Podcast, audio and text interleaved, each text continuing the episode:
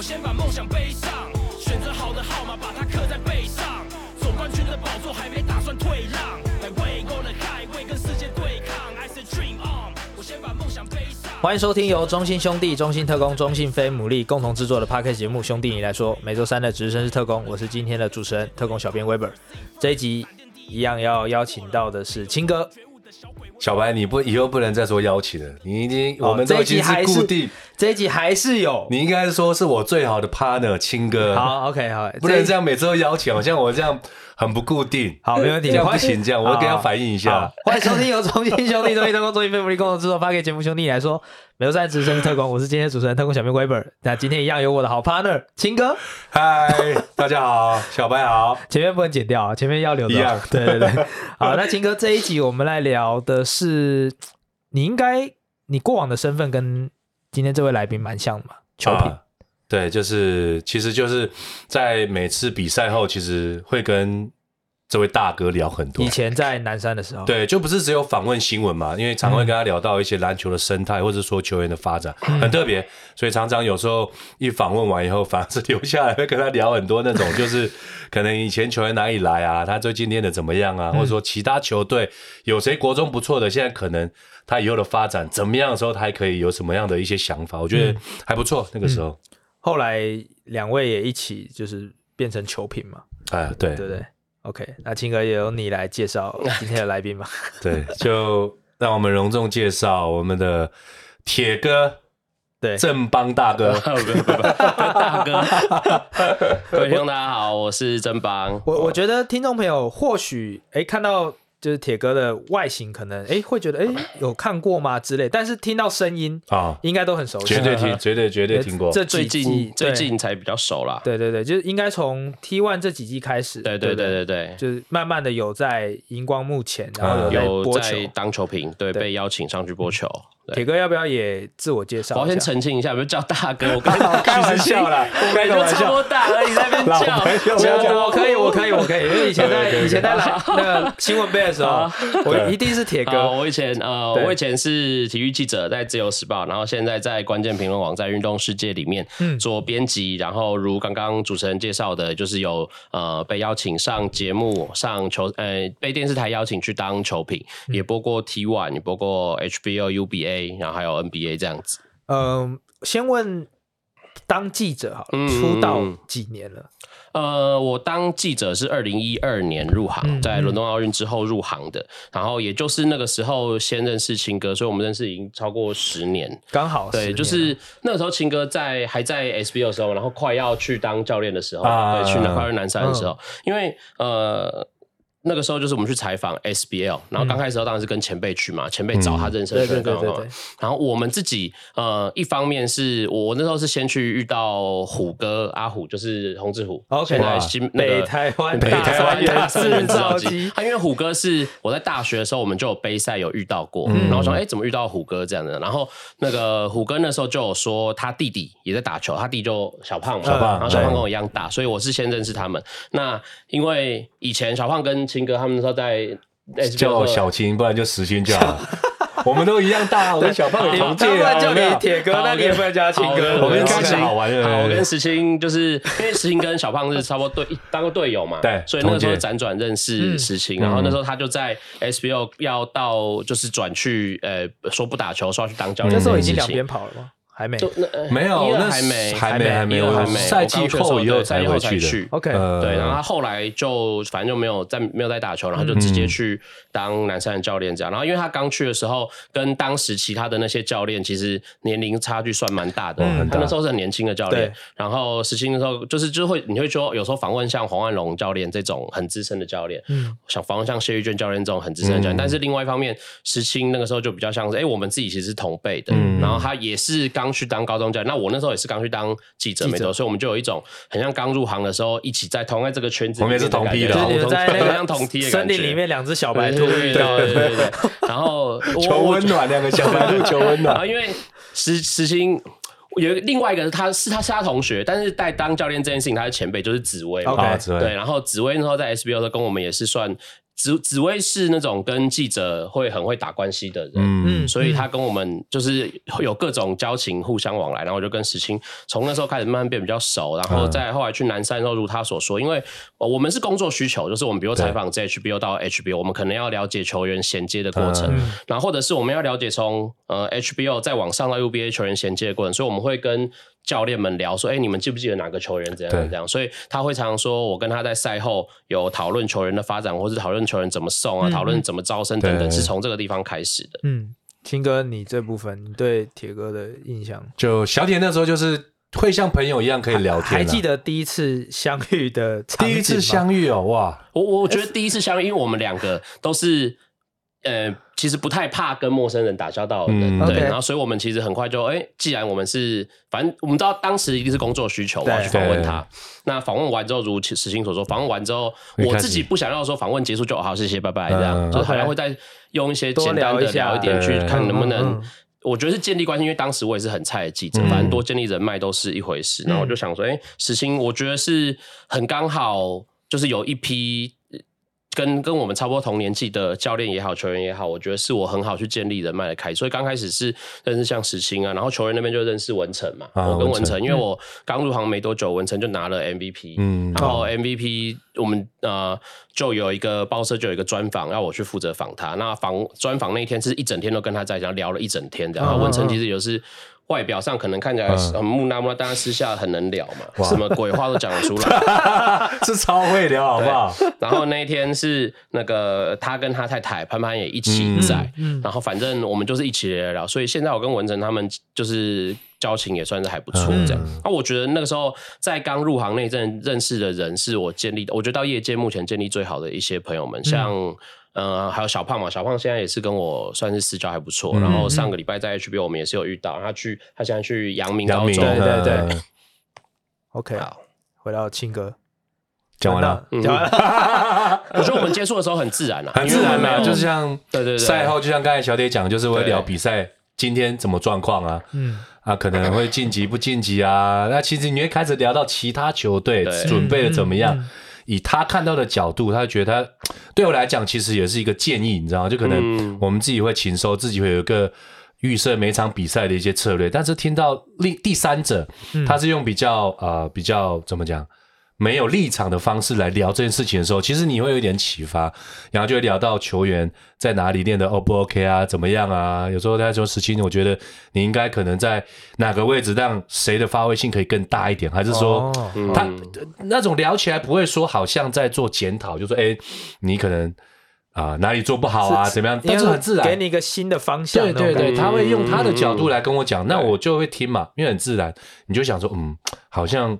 我会去思考一下，是不是要赶快做一个调整，或者说下个阶段要怎么去打。嗯、他有时候会讲说，那如果你下次遇到松山遇到的，你要怎么打？啊，你要怎么的？哎、嗯欸，那就会有不同的一个刺激吧。嗯、所以就会就会觉得说，就除了聊比赛之外，就可以像朋友这样一直聊天，真的还不错。嗯，铁哥这几年也慢慢从记者这一部分也转到。就是目前开始播球，对对对，然后甚至还有 Podcast，我记得也应该也也有过嘛，有有有，要不然聊聊起飞了，现在起飞，之前都是小鸟，现在是老鹰，老鹰大鸟大鸟。大鸟。OK，那要不要来聊聊这个部分的转变？好了，嗯，我觉得第一个是转，呃，我离开记者圈，然后曾经有一段时间是自己的事情去了南部一趟，嗯，然后再回来之后。本来也是想说，哎、欸，再找业界的工作或什么。那后来是运动时间那个网站的站长东哥先找我回去，因为以前在念书的时候就认识他了。嗯，然后在入行当记者之前，也在他们网站上有工，哎、欸，他之前的网站有工作过一阵子。然后现在再回来，就回到他的网站里面。那这个网站，呃，性质比较不像我们以前在平面记者上，就是你 daily 每天有固定的采访去做，对，就去去执行。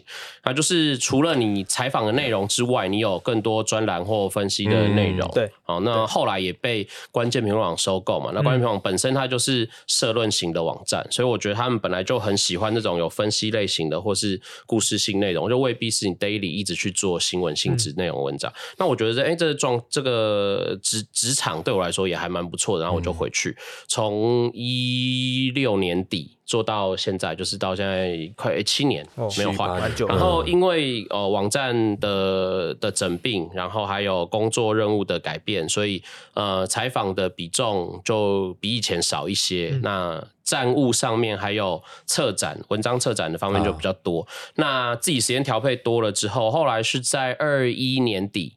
二一年底的时候，呃，当时就 T1 成立嘛，然后 T1 成立的时候，嗯、呃，Eleven 那边郑林哥有问我说，因为他们就是因为当当年就是很多新的比赛都出现，对对，然后呃，等于业界球评的需求量变很大。然后他们也不能一直就是找旧的人，不然不然的话，可能要跟其他电视台抢，或者是要排某些、uh, 某些呃教练们的档期等等。嗯、像比如说，比如说呃敲什么呃许英哲教练的档期啦，嗯、敲什么这样万龙万龙教练也讲过嘛，uh, 对，对那个教练档期都会在各种不同台敲。然后所以呃郑林哥就是开始找一些新的他认识的业界人士，嗯、想要他觉得可以试试看，有在关注，都当球评。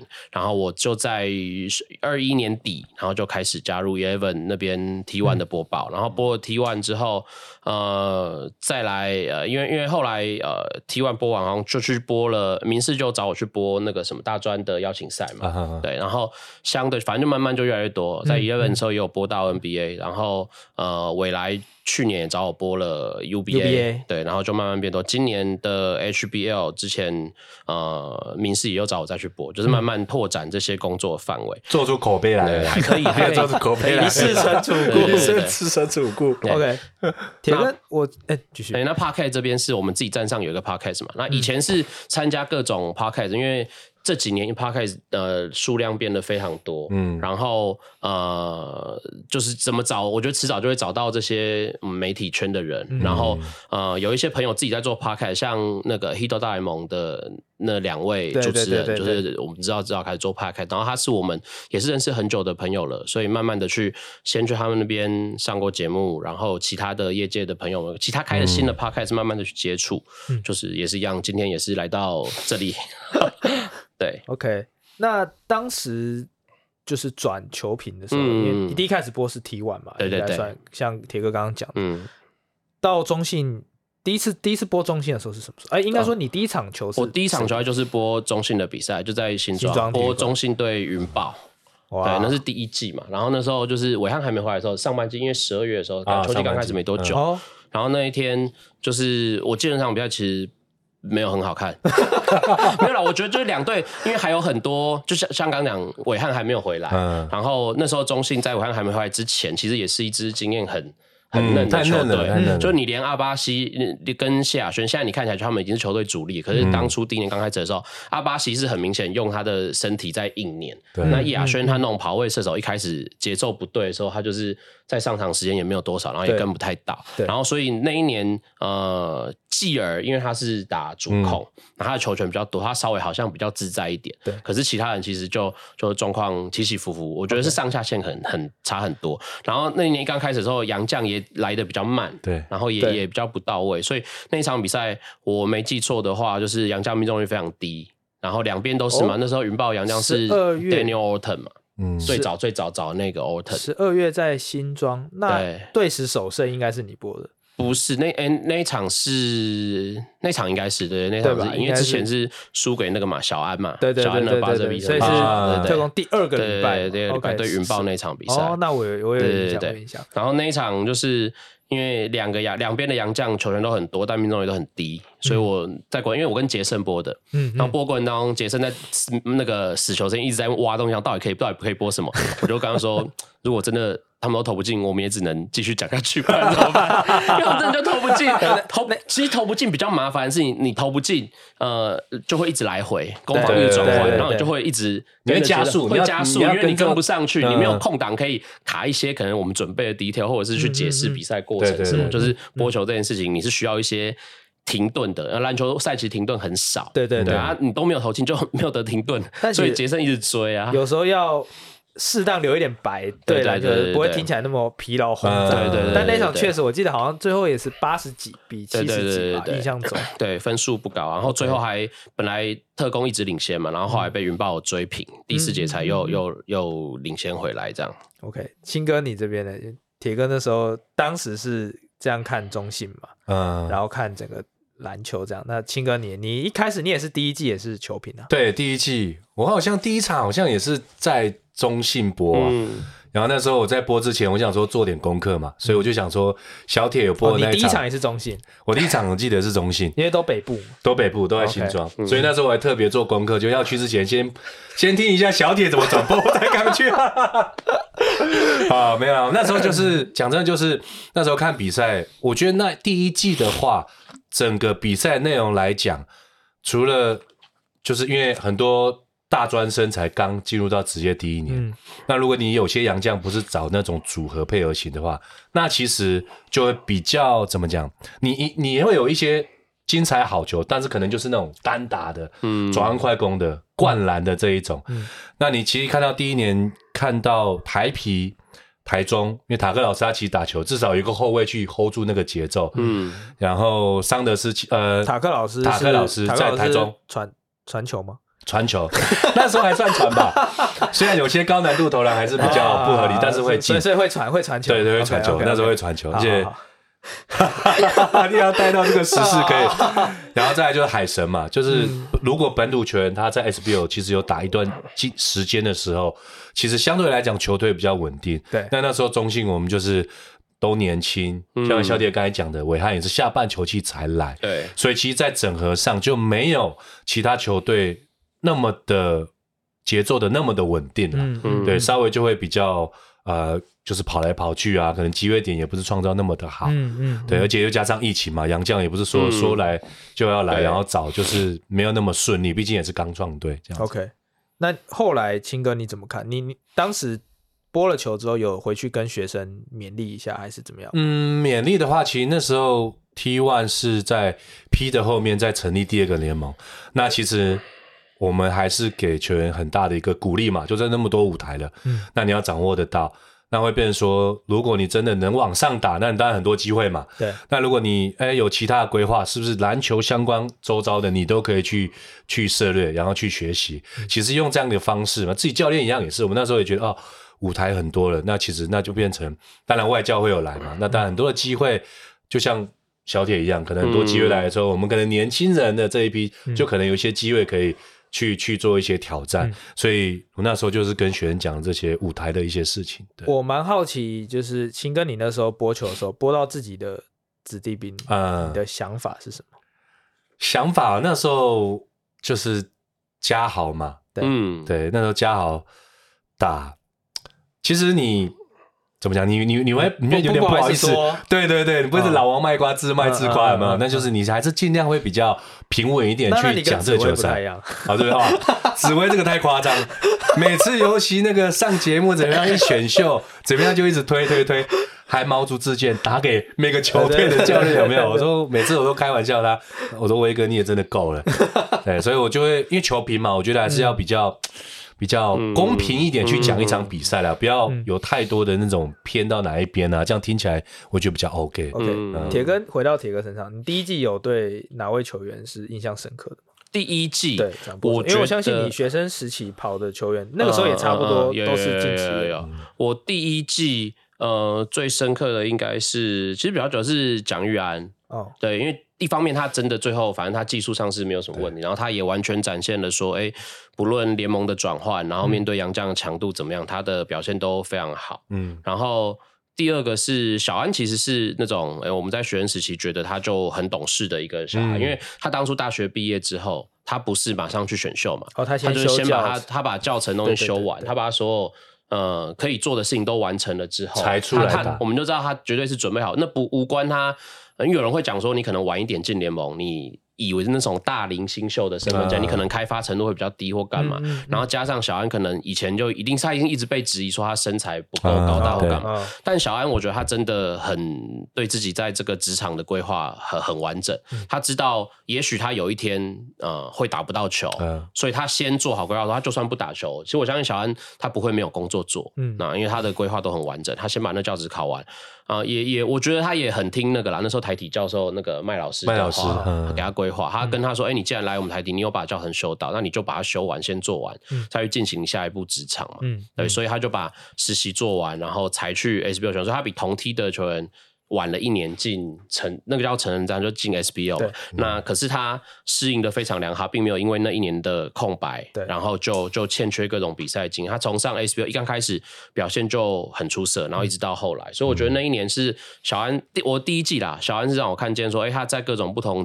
呃联盟的转换都非常有一套。嗯，那后来其实我觉得论中心的话，我自己觉得韦翰对我的影响也蛮大的，因为他很明显，像我刚前讲，我播。一个开直播中心的比赛，特工比赛，呃，球员都很稚嫩，然后场上经验琢磨差很差很多。嗯、可是下半季韦翰加入了之后，其实全队的表现是完全脱胎换骨的。嗯嗯、就是你有很多年轻球员，真的要一个很有经验，或者是很场上 know how 非常好的控卫去组织。那伟翰，我觉得他他是呃。SBO 出去的时候，可能还没有他回来的时候这么好。他在 CBA 那边打的比 SBO 更好。嗯，我觉得他是另外一个让我觉得很惊讶的例子。因为你说我们以前去旅外挑战这些球员，可能都在同梯的球员里面已经是天赋异禀，或者是已经是高人家一个层级的人才去旅外。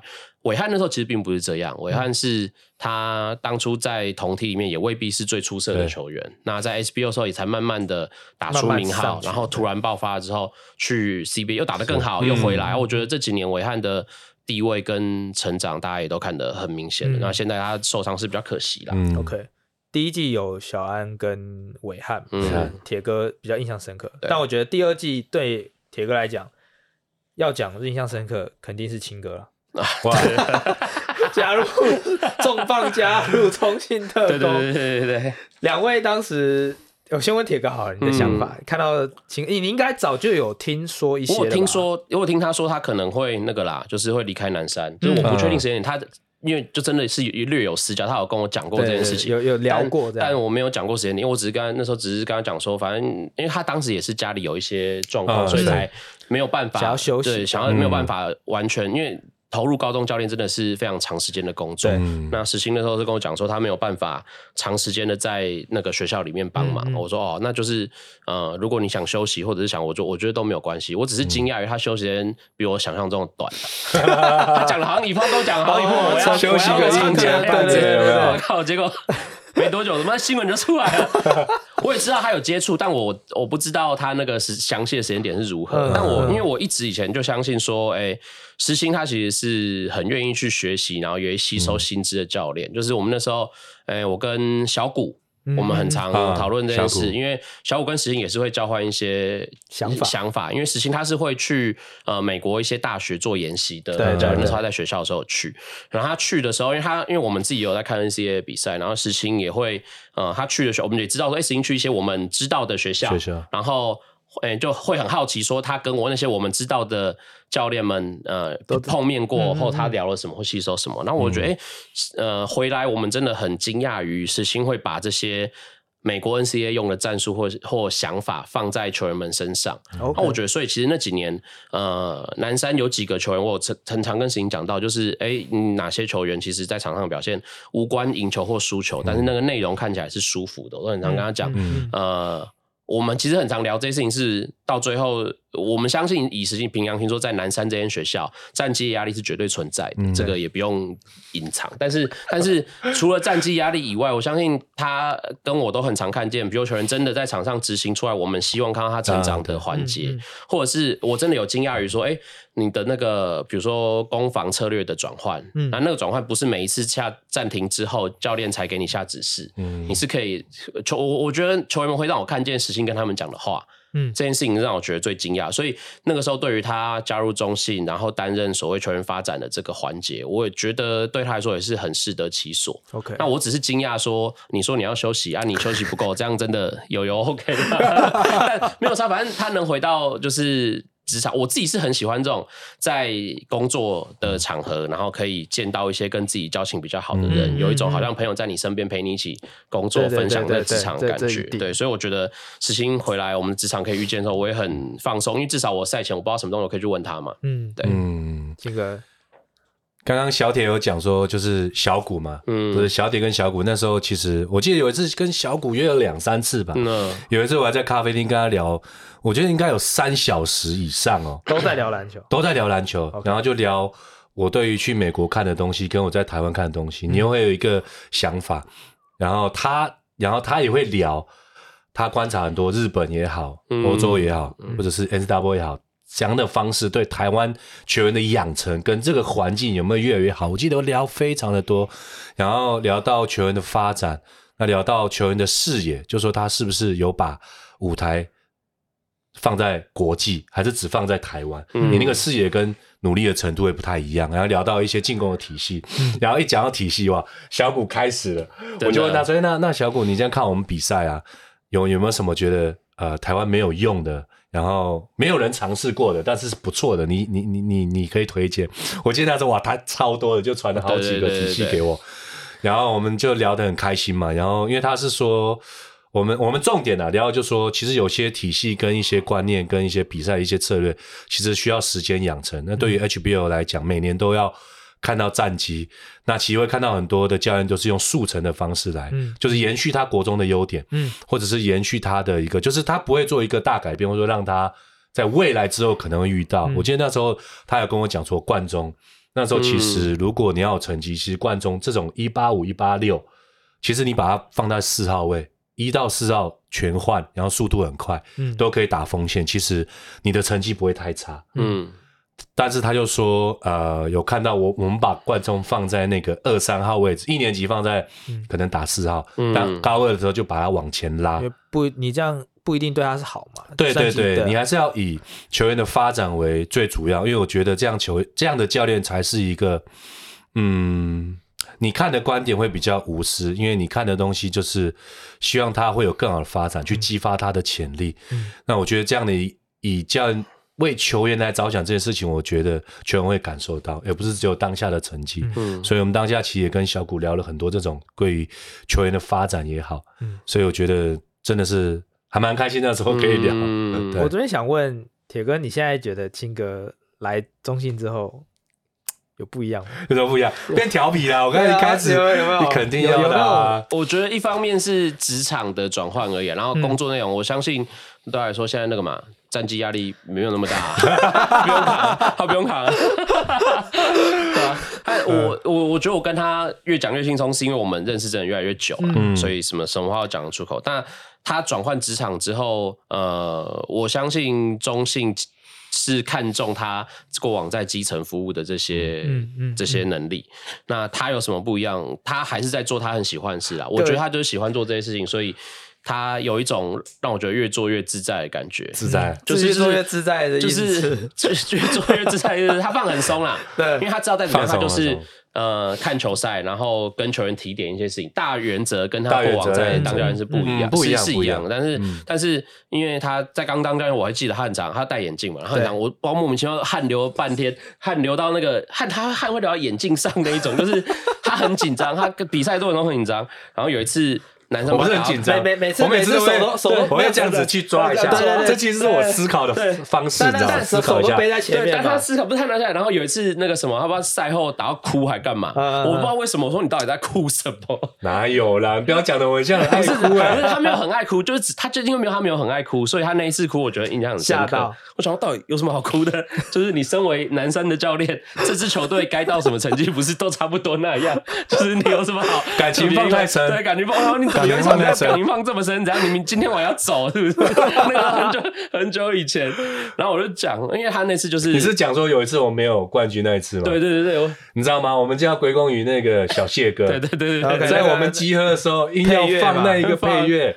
然后那个间奏之下，我们都是有血有肉的人，小弟不要这样子，我们都是很感性的啊。对对啊，对，那一次他那个赛后跟球员讲那一段话，好像后来在爆红啊，后来爆红啊，对，是很。我刚刚说他也算是那个，就是情绪一到，把他多多年累积下来，各种一次爆发，我觉得真的是这样，真的是对啊，大概累积了十几年的那种，因为你会带着遗憾，对，不是恨或者是怎么样，就是一个遗憾，就是你都是在亚军那最后一步都。都都都断羽而归嘛？那你会觉得突然一个心情上来，然后又听到小朋友在啜泣，嗯啊你，你我真的不夸张，你就是从回想到我，甚至有想到那那一个大概十秒左右，我那时候记得我沉沉沉淀一下，其实我就想到我那时候在。就是要决定当教练的时候，那时候放下篮对篮打球的这个 热情，然后回来，然后一路上这样。尤其我觉得最大挫折就是，就像小姐讲的，你到一个一个新的环境，所有的啊、呃、其他球队的竞争对手都年资大你那么多，嗯嗯那个环境你又是最小的，那你也只能默默的学习嘛，很多东西也是要吞嘛，嗯，然后出去招生啊，怎么样啊，你就其实家长也好啊，是什么哇，那真的是。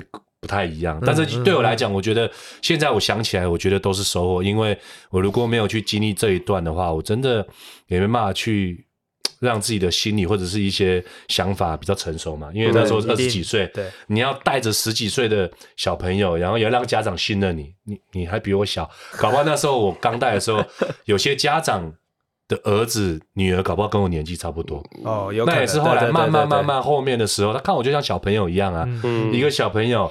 到我家来招生，要把我小朋友带回去教。哎，你个小毛头，对啊，你个小毛头，你可以照顾什么？你也没有什么成绩。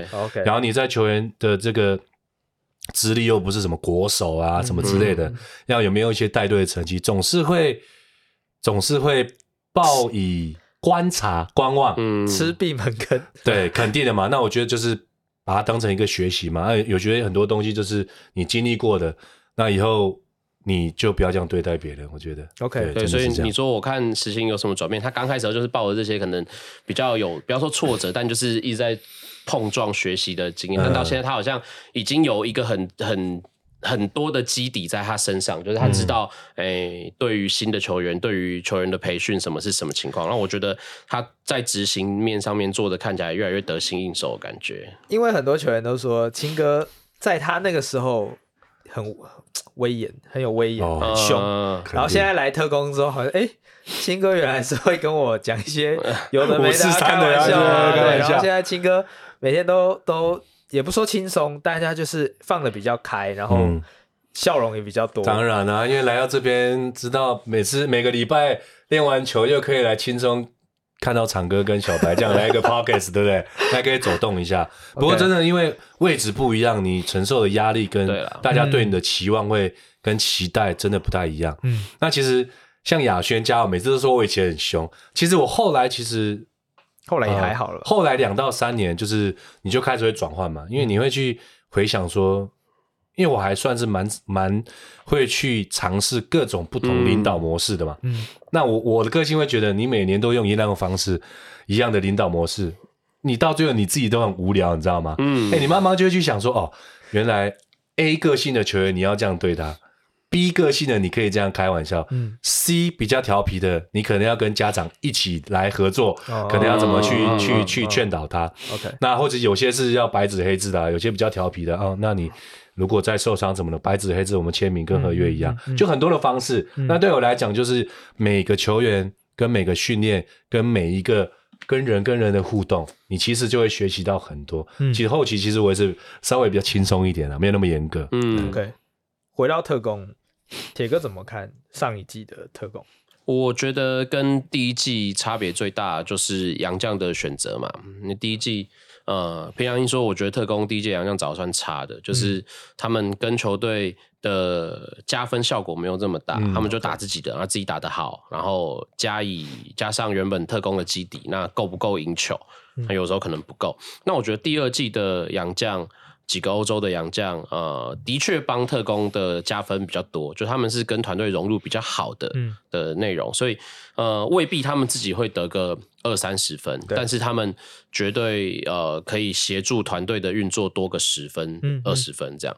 那再加上最后那个 King。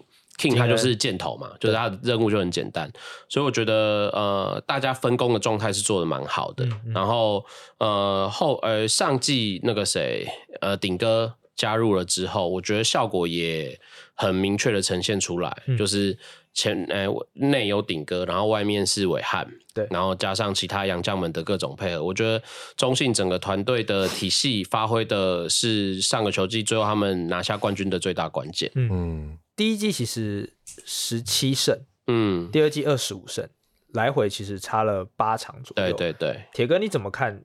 清哥，我觉得你也可以分享，就是这个进度进、嗯、步的幅度，我们不要说选手，哎、嗯欸，说选手也可以说团队也好，嗯，这个幅度在你们的预料之中。应该说从第一季我自己在看，我是觉得特工的才。呃，年轻的才选的不错，嗯、就是他带了很多有潜力、有潜力的人进来。那在第一上半季，如果我们说没有一个够经验的后卫压阵的情况下，嗯，呃，这些人没有办法真的发挥到他们应有潜力的部分。手风顺，我觉得手风顺之后就很猛，嗯、啊，不顺之后起伏也很大，对，起伏就很大。那在韦翰加入了之后，第一季下半已经有修正了，嗯、然后到上个球季，韦翰完整的跟球队，不论是不是季前训练营的效果，然后。我从季前训练到球季当中的磨合，伟汉跟顶哥一起的协助，嗯、然后像阿巴西的进步就很明显嘛，嗯、然后其他人也是，亚轩也从呃第一季可能还是板凳，第二就变成可以稳定的先发，嗯、就是我觉得很多人的成长都是很有感的。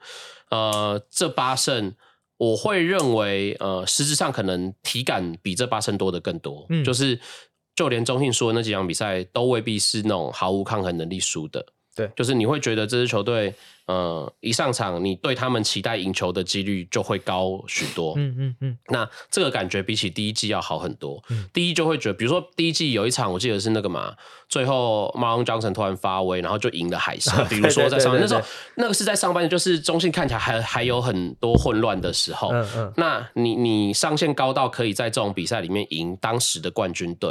那可是第二季的时候，你不会有这种你怀疑这支球队是今天是好的那一那一面还是坏的那一面，你就。就知道这支球队地板也高了，你知道他们有一定会有基本的好表现那种感觉，所以我觉得那个体感是甚至超过我刚讲的这八个胜场的差距。嗯，对，清哥呢？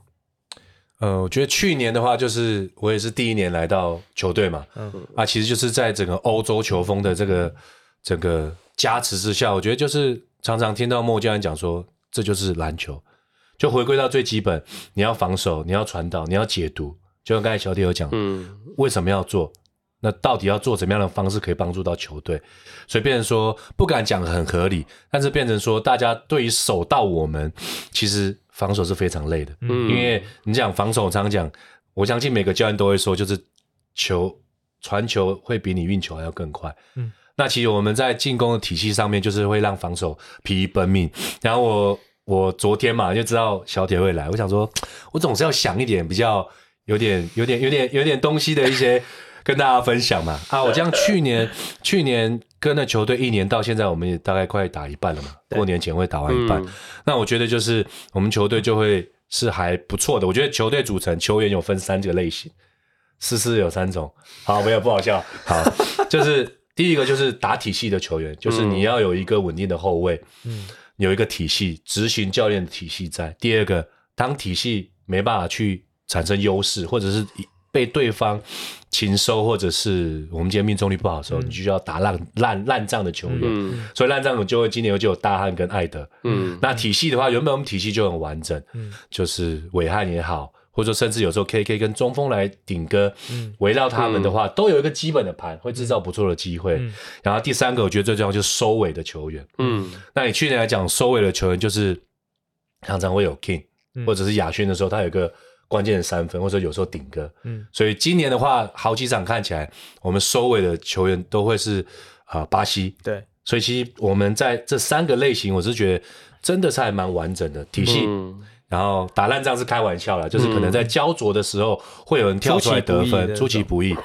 然后第三个就是啊、呃、收尾，嗯嗯，你可以把不管球赛进行怎么样，焦灼或者是领先，你能不能压住别人反攻的气焰？的那几个关键球，收尾的球，嗯，我觉得在今年来讲，真的好几场比赛都有呈现出来。嗯，我我想就。